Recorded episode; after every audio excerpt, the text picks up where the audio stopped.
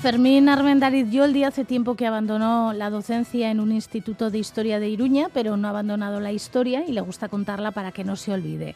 Podríamos decir que le relaja su jardín en japonés, pero seguramente donde realmente se relaja es entre historias de la historia. Fermín Armendariz Yoldi, kaixo, egunon. Egunon, goizalde, maja, zer modu zaude. Oso ondo, zu ondo, ongi? Oh, ongi edo, hemen katarro pixka batekin, con un poquito de catarro ando, pero ongi, ongi. Bueno, eso se pasará, como la historia que también se pasa. La historia con mayúsculas y con minúsculas, la cuentan los ganadores siempre, ¿no? La de las mayúsculas. Ay, sí, sí. Oh, claro, claro, sí, sí, hombre, ya lo creo que la cuentan los ganadores. Además cuentan la historia y, y lo que no es historia, ¿eh? como has dicho tú. Y yo creo que mienten más que hablan. La mitad de la historia suele ser, para que te hagas la idea, propaganda.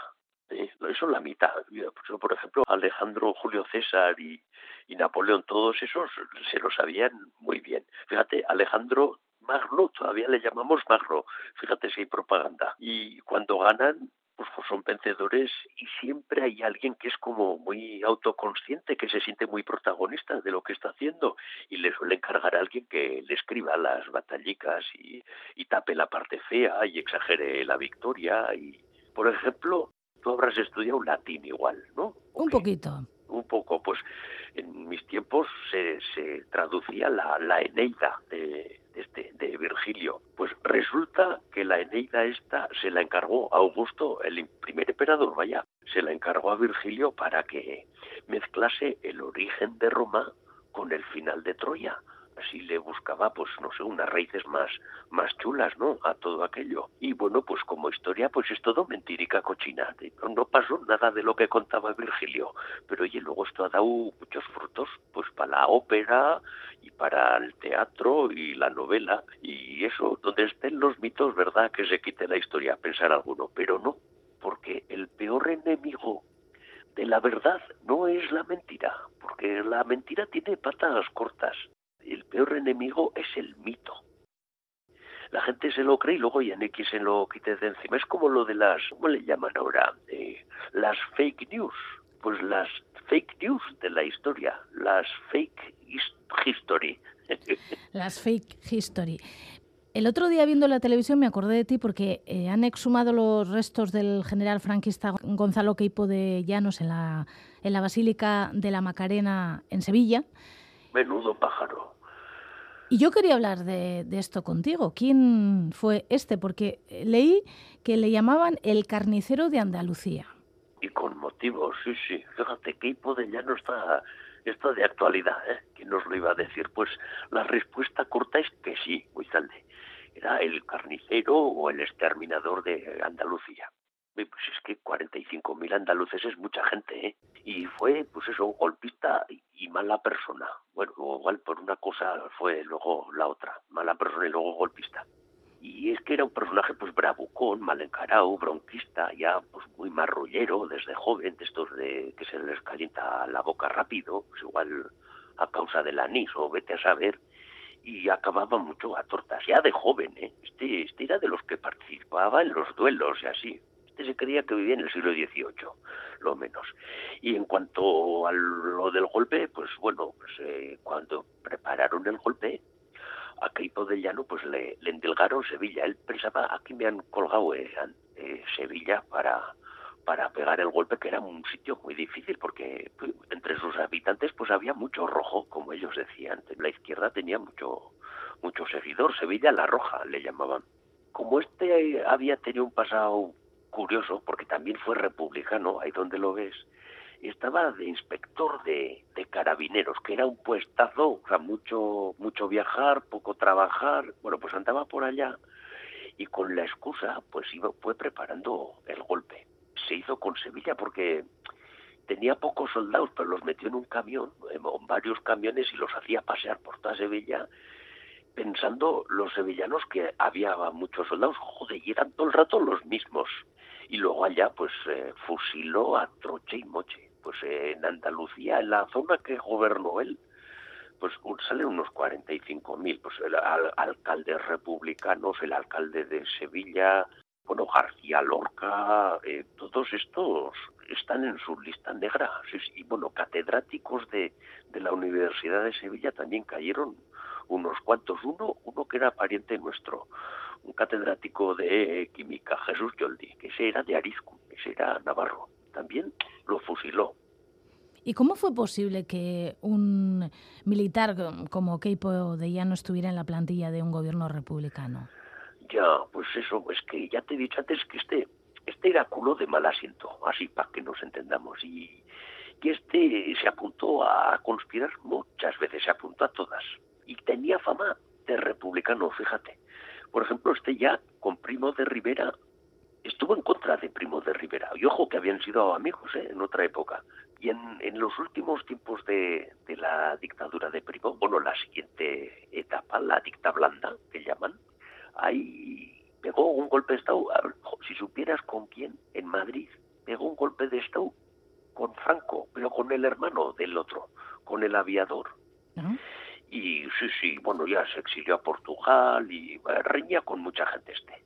Pero quiso, quiso la historia, pues que, joder, con el 31, con la República volvió, se hizo muy republicano y se hizo amigo del presidente de Alcalá Zamora.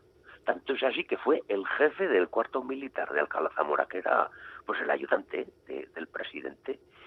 Y hasta emparentaron, porque se les casaron los hijos se casó el hijo de Alcalá Zamora con la hija de Keipo y eran consuegros. En Euskal Herria también conocimos a algunos generales de Franco.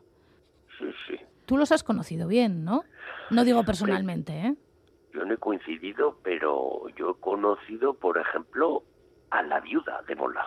Sí, ¿Eh? sí, porque se, murió. Esa señora vivió en Pamplona y, y, murió en Pamplona pues en el 80 y algo, habría muerto. Le llamaban la duquesa de Mola pues sí, sí, sí. No sé por dónde empezar. Pues chica, pues eh, Sanjurjo mismo, pues es que este nos toca más de cerca, porque este, pues, pues que este es de Pamplona.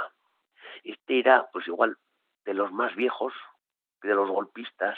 Claro, los más viejos ya habían estado en Cuba, eh, en la guerra, y pues eh, Cabanellas, y el Keipo también estuvo en Cuba.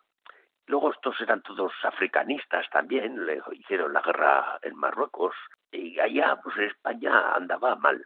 Había perdido Cuba, no tenía colonias, eh, estaba pues eso, con el desastre del 98 encima y quería apuntarse al, al reparto del pastel colonial en África. Y Sanjurjo lo que fue sobre todo fue, mira, como, como Keipo, fue ante todo conspirador, este así tres veces ha traicionado al gobierno eh, seguidas. En el 23, en el 31 y en el 36. Así ya lo tonto siempre se apuntaba a todas.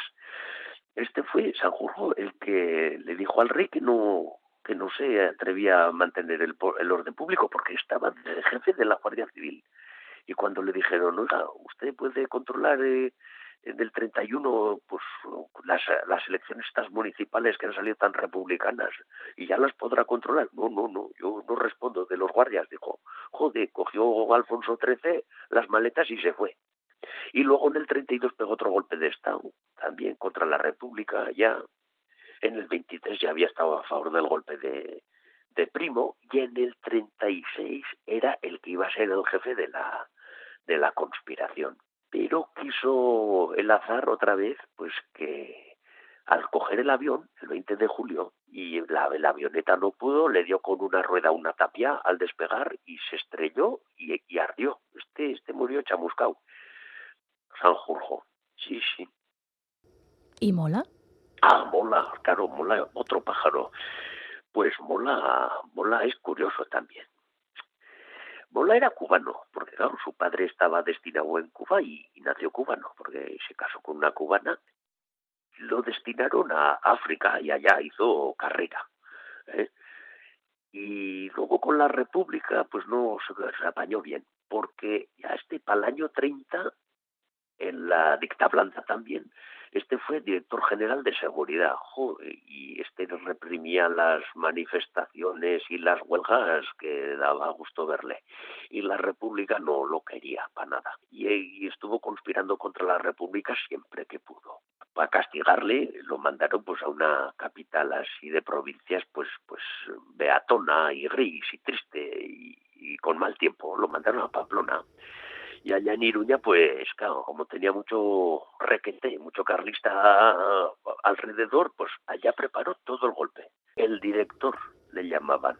Y era, bah, este fue un sanguinario de los grandes, porque este no dejó títere con cabeza en Navarra. Fíjate que no que no hubo guerra en Navarra.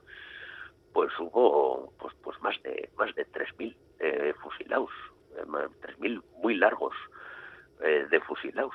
Este es el además el que decía que hay que sembrar el terror hay que dar la sensación de dominio, eliminando sin escrúpulos ni vacilación a todos los que no piensen como nosotros. Jode, pues, pues fíjate, este es el que lanzó octavillas en los aviones, diciendo arrasaremos Bilbao y, todos los bolcheviques vascos serán exterminados, así porque metía a todos en el mismo saco, igual le daba rojo que separatista, que bueno, todos igual le daba 8 que 80. Mira, este también tuvo un accidente de avión. Este también en el 37, antes de que cayera Bilbao, porque él no lo vio eso, este también se estrelló con un, con un avión. Oye, Fermín, ¿y tú que has sido profesor de chavalas y chavales, ¿saben quiénes eran estos hombres y qué hicieron? No saben, no saben porque no, no, no da tiempo a estudiar y, y al final los ven en los apuntes. Y estos mocetes y, mocetas pues, eh, igual les da Franco que Napoleón. Yo con eso, pues no, no lo paso bien, porque lo mismo, lo mismo no, no han sido, no sé cómo decir. O si preguntásemos a nuestras abuelas, a nuestros abuelos, veríamos enseguida lo fatalmente determinante que fue esta dichosa guerra. Pero soy de esos que está convencido de que perdió la guerra, ¿no? Y lo tengo muy presente. Yo creo que, que hoy estamos como estamos, en parte al menos por la dichosa guerra. Y no ser conscientes de lo que ha pasado hace 80 años pues puede ocasionar pues que haya discursos pues no sé idealizadores no llenos de bandericas y palabrería rimbombante no frases simples esas que son ignorantes malintencionadamente ignorantes ¿eh? que pueden hacer convencer a la juventud. Y no voy a decir que eso me da pena porque lo que me da es urticaria me pone de muy mal café yo no digo que haya que borrar el pasado, no, no. Lo que hay que hacer es borrar a gente como esta de los homenajes públicos, ¿no? Del, callejero, de, las, de los pueblos y de las ciudades. ¿no? los golpistas ya tuvieron su homenaje durante 40 años. Pues ganaron, pues ya está, ahora, lo que quieran. Pero no pueden ganar la partida de, pues del vocabulario, ¿no? Hay que dejar de decir cruzada y levantamiento o alzamiento. No, no, no, no, eso fue un golpe de Estado, un golpe de Estado diseñado por Mola, mal diseñado, ¿eh? contra la Constitución, los pueblos, la democracia, las personas, que además le salió mal, ¿eh? tan mal que después se convirtió en una guerra de mil días que se dice pronto. Mil días. Fermín y Yoldi, van a pasar menos de mil días para que nos volvamos a encontrar y, no, y volvamos a hablar, ¿eh? Ay, sí, mucha ilusión me hace hablar contigo, Gaizalde. Bueno, ondo segi, eh? Hola, es que ricasco, baita zuek ere, besar Eta zaindu diu kostipadu hori. A ver, a ver. aio, aio.